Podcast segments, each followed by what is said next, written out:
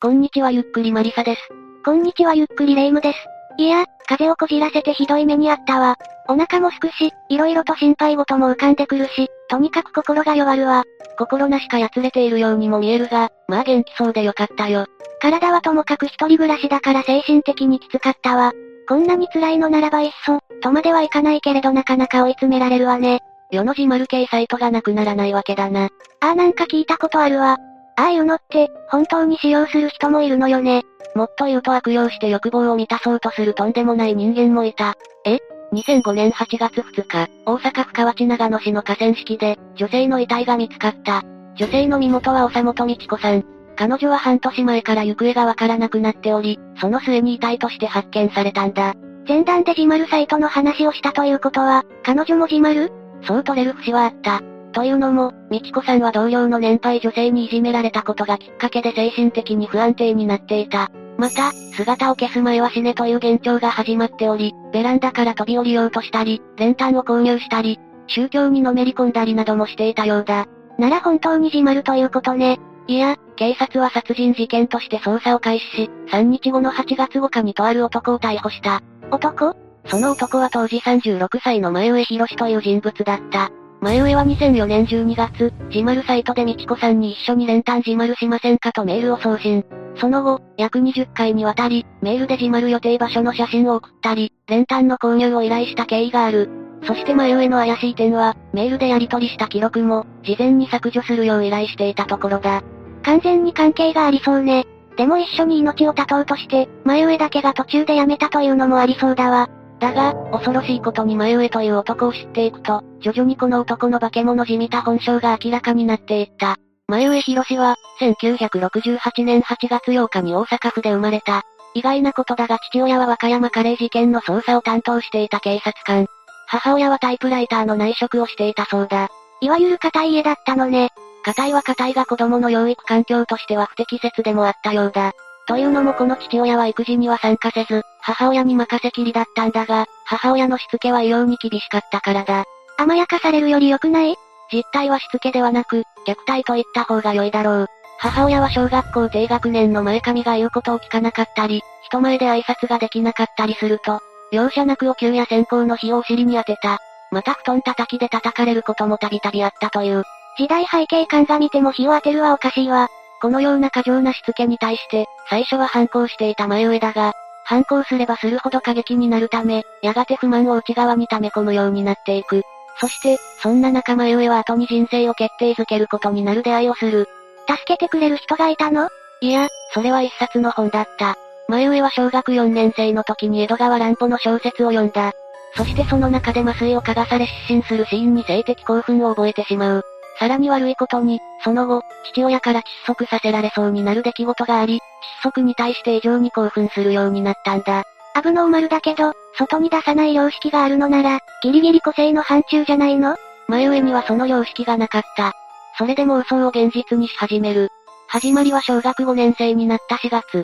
彼は下校途中に見かけた低学年の女児を追いかけ、後ろから右手で口を塞いだんだ。自分よりも小さい子というのが悪質ね。これに味を占めたのか、それ以降、突発的に口を塞ぐ行為はエスカレートしていく。次は1987年に工業大学情報に入学した大学1年の時。友人のアパートを訪ねた際に、前上は突然友人への苛立ちが抑えきれなくなった。それで、背後から馬乗りになり、友人を窒息させようとしたそうだ。成長してもこれか。もう子供じゃないから大事だわ。ああ、この一件で前上は無期定額処分となり、翌年春に自主退学している。だが、この処罰では前上は何も変わらなかった。事実、彼は1993年4月から郵便局で配達等の仕事をしていたんだが、1995年2月に同僚に対して窒息させようとした。また窒息もう普通に犯罪だし逮捕されるわ。この他にも、前上はスタンガンを押し当てる暴行事件を起こして逮捕されている。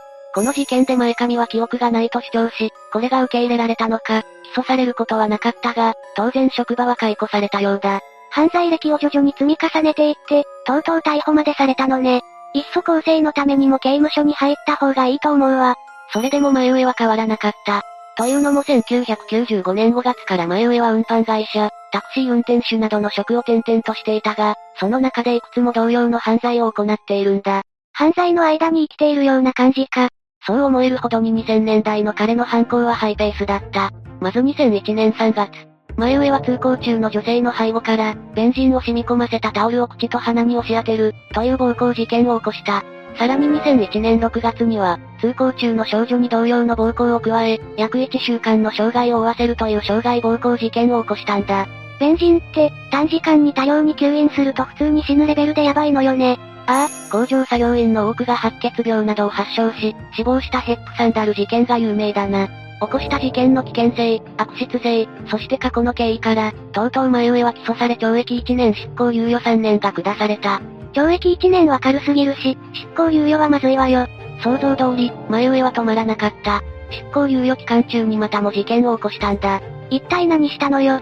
2002年4月、前上は通行中の男子中学生に対し飛びかかると、いきなりゴム手袋をした手で口を押さえ込んで転倒させたんだ。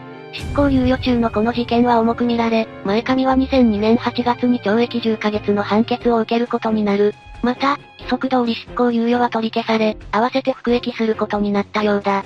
事件を起こすたび、前上の父親は退職金で被害者に慰謝料を払っていたそうだが、もはやかばいきれなくなっていたとも見れる。ここまで悪質だと、1年ちょっとじゃ更生不可能よ。早めに収監した方が誰にとっても良かったわ。正直な話、前上って何か精神疾患を患っているの？というか、ここまで犯罪を繰り返すのなら、その、知能に何か問題があったわけ？前上博の知能と精神については実はいくつか発見があり、特に知能面には驚くようなことがあった。というと？まず精神面だが1995年2月の郵便局の同僚に対する事件で精神科に通院するようになり、その際乖離性障害との診断を受けている。1996年10月頃からは、記憶の欠落という症状が出て、約2ヶ月間入院していたそうだ。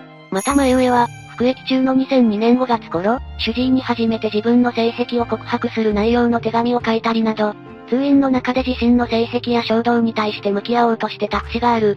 通院したけど結局ダメだったのね。驚きとか言っていた知能面は何かあったの？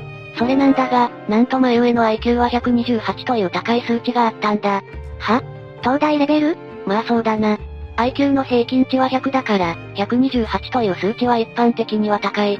ちなみに東大は平均 IQ120 くらいだそうだ。へえ、なら学生時代は優秀だったのね。それが奇妙なことに前上は学生時代、学校で先生の質問にすぐに答えられずによく怒鳴られたそうだ。この矛盾に対して、臨床心理士は前上がアスペルガー症候群、というよりサバン症候群の可能性を示唆している。アスペルガーは遠回しな表現や比喩を使った表現が理解しにくいんだったわね。でもサバン症候群って何？サバン症候群は、知的障害や発達障害、精神障害などがありつつも、特定分野で驚異的な能力を持つ人のことだそうだ。この例に漏れず、前上は異常なほどの記憶力を持っており、一度見たものを写真のように覚えてしまうそうだ。特別に優秀、いわゆるギフテッドと呼ばれる人ということね。正確にはギフテッドの中に、サバン症候群の人がいる感じだな。ギフテッドの中には発達障害、アスペルガー症候群の症状のない人間もいる。つまり前上は一部では優れた能力を持っていたけれど、それを活かしてはいけなかったのね。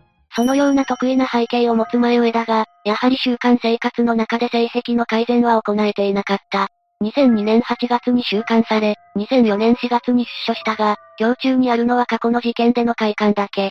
ただ前上は深く反省し、自分を変えようと決意し、病院へ行って性欲を抑える薬の処方を頼むなどしてもいた。だが、性欲は抑えようとすればかえって膨らみ、出所後3ヶ月が過ぎた2004年7月頃、とうとう我慢に限界が来た。また襲うのね。ただ襲うのではない。収監されて抑圧されていた分、前上はさらなる強行、殺害にすら及ぼうとも考えていた。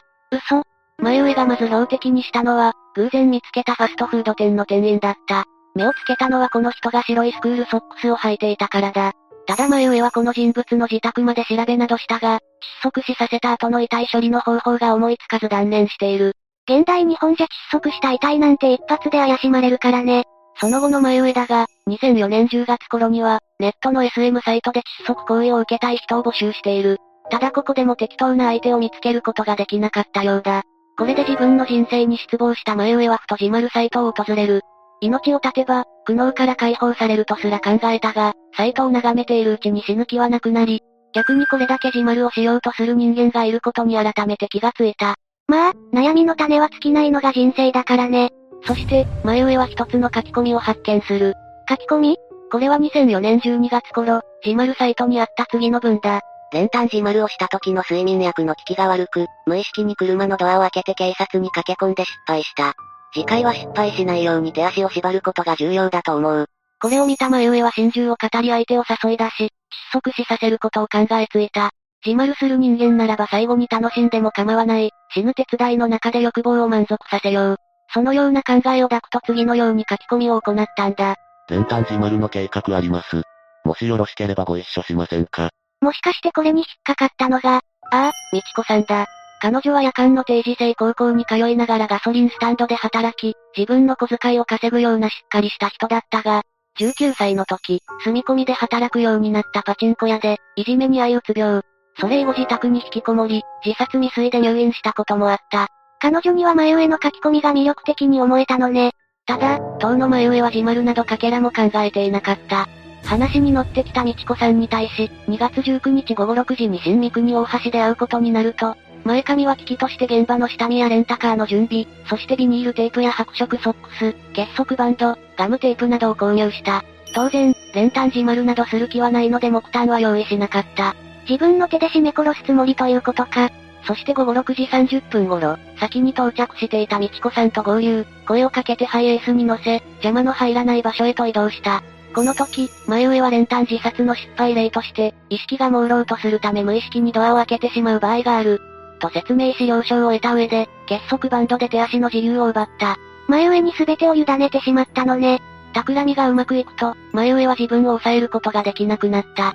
大好きな白いスクールソックスを彼女に履かせると、美智子さんの口にガムテープを貼り付け、その口を右手で塞ぐ。さらに鼻をつまんで窒息させるといった行為を何度も繰り返したんだ。これらの行為は美智子さんの反応がほとんどなくなり、彼女の意識が朦朧としお経を唱え出すまでまで続けられた。しつけのせいで歪んだかわいそうな人、精神疾患に苦しむ人という印象が少しはあったけど、ここに至ってはもう完全に犯罪者でしかなくなったわね。この段階で前上は最後の締めに取り掛かった。すでに下湖であった場所まで車で移動し穴を掘り始める。そしてその後車内に戻り、まだ息のある美智子さんの口と鼻を、両手で約10分間塞ぎ続けて殺害したんだ。最後は彼女を下着一枚の状態にして、山中の砂防ダムに堆積した土砂中に埋めた。こんなの拷問した末の殺害よ。一刻も早く逮捕してほしいけど、警察は事件のこと感知していたの？いや、前上は捜査の手が自分に及ばないように、自丸サイトにアクセスすることを控えるなどしていた。誰がアクセスしたかなんて調べれば一発でわかるからか。最初の方は戦々恐々とした日々を過ごしていた前上だが、その後2ヶ月経っても、身元発覚などの続報もないことから、事件が迷宮化したと安心しだした。そして、そうなるともう一度、人を窒息死させたい。という欲望が抑えきれなくなる。最悪なことに味を占めたのね。前上は前回同様自丸サイトにアクセスし、今度は14歳の男子中学生と知り合い、参加後には会う約束を取り付けている。男女、年齢問わずということは、もう窒息さえできればいいのね。2005年5月21日午後2時頃、前上は少年を JR 南田辺駅まで誘い出す。レンタカーで大阪府泉南郡まで1時間ほど車を走らせた後、美智子さんの事件と同じ言葉で彼を騙し、両手足を縛り付けた。この時、またも白いスクールソックスを履かせ、ガムテープを口に貼り付ける。そして、2ヶ月前と同じように失神と覚醒を延々と繰り返させた。子供が相手だからって、仏心を出したりしないの？美智子さんの事件と比較して慣れから残落性が上がっているようにも見える。お願いやからやめて、人殺しはあかん。なぜこんなことをするのか。と少年が言うと、前髪は帰って興奮し、俺の趣味や、うめき声くらい出せるやろ。と言い切った。またその様子をカメラで撮影したり、うめき声を録音するためか暴行を加えるなども行っている。録音って、もうシリアルキラーとかしているわよ。これらの行為の後、前上は午後5時頃、大阪府泉市に移動し、鼻と口を10分以上にわたって塞ぎ続けて殺害。そして午後5時30分頃、遺体を下着一枚にして大阪と和歌山県境の山中の崖に遺棄した。過去うまくいったと思い込んでいる事件をなぞったのね。いや、ここで前上は少し奇妙な行動もとっている。前上はその後数回にわたって河内長野市内の犯行現場に行き、少年の死体をカメラで撮影しているんだ。見つからないという自信からかしら？さらに大胆不敵にも、前上は少年の父親に電話をかけ、お前の息子を預かった。返して欲しければ300万円用意しろ。大阪狭山市のミスタードーナツに、明日の午後8時に持ってこい。警察に通報すれば、子供の命はない。警察に知らせたら、本当に殺すぞ。といった合成音声や、録音してあった少年のうめき声を聞かせているんだ。悪質極まるわ。本当になんでこんなことするのよ。窒息だけが目的じゃないの？これが前上の奇妙なところだ。実は少年は生前、前上に父親の不満を漏らしていたそうだ。犯行後にこのことを思い出した前上は、少年の父親に苦痛を与えることを目的に、身代金要求の電話をしたというのが実態らしい。理解できないわ。それにだんだんと行動にためらいがなくなっているからすぐに次の犯行が起きそうよ。ああ、次の犯行はさらに短く20日後だった。標的になったのは近畿大学の男子大学生。彼は留年のことで思い悩み、自丸サイトにアクセスし前上の誘いに乗ってしまった。そして2005年6月10日の午後4時にバス停前で待ち合わせ、午後5時30分頃、レンタカーで大阪府河内長野市の空き地に連れて行った。この段階になると完全に手慣れていた前上は、過去2回の犯行と同じように、縛り付けて白いソックスを履かせる。またいつものように窒息による失神と覚醒を繰り返し、自身の性欲を満足させた。本当に手慣れた感じか。過去の経験から色々と学んでいたようだ。例えばポリ袋片を貼り付けたタオルを使うようになり、これにより簡単に窒息できるようになった。そのせいで、前髪の犯行は1時間以上も継続して行われるようになった。途中被害者と共にタバコ休憩を挟む余裕すらあったようだ。そこまでやるなら、思い直したりしないの？なんでこんなことをするのか。このまま死ぬのはいいから、薬で眠っている間に楽に殺してください。などという懇願もあったそうだが、前上は考えを変えることはなかった。俺の趣味や、もうちょっと声出せ。悪いけど、俺は死ぬ気さらさらないから。などと言い、最後は15分以上もかけて窒息死させている。そして過去同様に衣服を剥ぎ取り、午後7時20分頃、遺体を道路脇の山林の崖に遺棄したんだ。慣れた分より残酷になったのね。前上はその後も複数のサイトに同様の誘いを投稿したが、話に乗る相手がしばらく見つからなかった。そして、とうとう2005年8月2日に大阪府の河川敷で、第一の被害者である美智子さんの遺体が発見された。警察はこれを契機に動き出し、参加後の8月5日に前上を逮捕した。殺害から約半年にようやくね。他の2件も明らかになったの？ああ、その後の調べで、前上は神戸の少年と男子大学生の殺害も自供した。また供述通り白骨化した遺体も発見されたため、3件の殺人事件は明るみになった。なら、とうとう裁判ね。2005年12月2日、大阪地裁で初公判が行われた。ここで前上は起訴事実を全面的に認めた。ただ、ここで問題になったのは彼の精神状態だった。精神疾患について診断が下りていたんだったわね。もしかして、責任能力が疑われたの？いや、物事の善悪を認識する能力があること、心神耗弱状態にはなかったというものだった。ただ、前上は自分の精神について次のように述べていた。人を殺した時の感触を鮮明に覚えており、忘れたくても忘れることができず、現在に至っても他人をいたぶらないと情緒不安定になる。その言葉通り、前上は拘置所内でも看守や未決囚人に暴力を振るっていた。もうどうしようもないわね。検察側も4ヶ月間に3人を殺害した犯罪史上例を見ない凶悪な犯罪、凶悪非道で構成は不可能として前上を求断している。弁護側は少年と大学生の件で自首の成立を訴える、責任能力失われていたと弁護するも、党の前上がいかなる刑も受け入れる、といった態度を見せていた。三人殺害だから、判決は一つしかないわね。想像通り、前上に下された判決は極刑。裁判長は被害者が自丸志願者であったことにも触れたが、犯行の凶悪性と動機の悪質さから公正余地を否定したんだ。弁護側は即日控訴したが、前上は2007年7月5日付で控訴を取り下げたため、死刑が確定した。10年以上前だけど、刑は執行されたの ?2009 年7月28日に、前上博士の死刑が執行されている。前上が法廷で述べ、希望した通り判決から2年という速やかな執行であった。犯行時の前上とこの反省したような前上、別人みたいな態度だわ。一旦事件としては異常だ。当の前上だが判決後に熱心に行っていることがある。何？やっぱりまた死刑撤廃論者との交流？いや、精神鑑定による自分の精神状態の解明だ。なぜ、自分のような人間が発生したのか、なぜ治療構成できなかったか、そして再犯防止のプログラムの改善を行おうとしたんだ。治療でもどうにもならなかったわけだしね。これは精神鑑定で有名な長谷川博和氏の協力のもと行われ、鑑定結果は彼の著書殺人者はいかに誕生したかに書かれることになる。構成プログラムの改善はされたの？前上の鑑定だけがきっかけではないが、性犯罪者に対する強制プログラムが行われるようになっている。また、民間でも性犯罪を抑制するための新しい治療や、自助グループの活動が広がりつつある。前上の一件や同様の事件などから現在の形になったということね。最後になりますが被害に遭われた方に哀悼の意を表します。最後までご視聴ありがとうございました。